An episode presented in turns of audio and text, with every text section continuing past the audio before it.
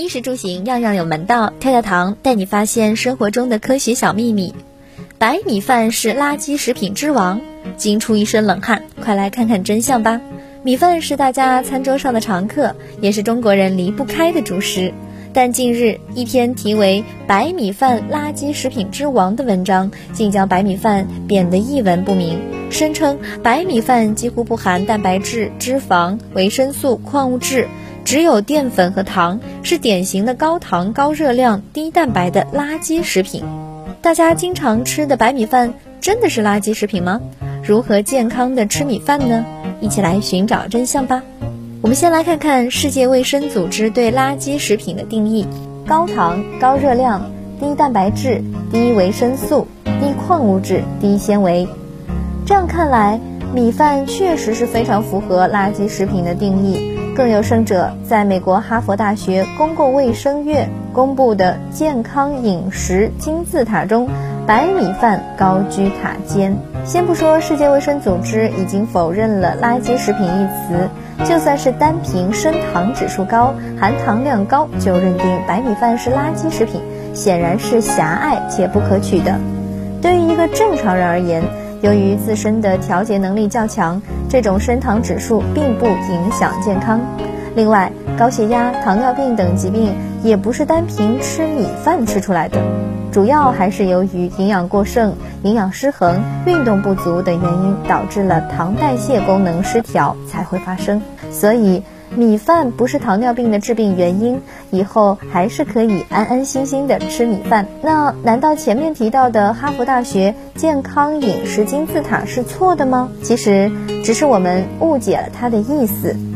金字塔将谷物分为了全谷类，就是全麦、糙米，和精致谷类，就是白米、白面。位于最上端的只是精致谷物。全谷类还是放在最下面的，也就是说啊，它只是提倡大家多吃粗粮，并不是说米饭就是垃圾食品。那么米饭到底怎么吃才好呢？根据中国营养学会制定的《中国居民平衡膳食宝塔》，提倡食物多样化，以谷物类食物作为宝塔的最底层，建议成年人每人每天的主食量为三百至五百克。正是因为我国长期以谷类为主食，糖尿病、心血管病的发病率远远低于以高蛋白、高脂肪肉类为主食的欧美国家。那么米饭应该怎么吃才好呢？很多人喜欢把米饭做得软一点。煮米饭前呢，先把大米浸泡几个小时，在小火慢煮或者是压力锅蒸煮，让米饭更加的软烂，这样口感上是好吃多了。不过，这种米饭的消化速度和餐后血糖反应也会明显上升。研究显示，浸泡、增加水量以及延长蒸煮时间，都会加快米饭的淀粉消化速度。所以，建议平时煮饭还是不要煮太软太烂。如果你还是偏爱软点的米饭，那么就每次少吃一点，控制升糖水平。其实啊，饮食的大原则是食物多样化，每天最好能吃五十到一百克粗粮，对预防慢性疾病有一定的好处。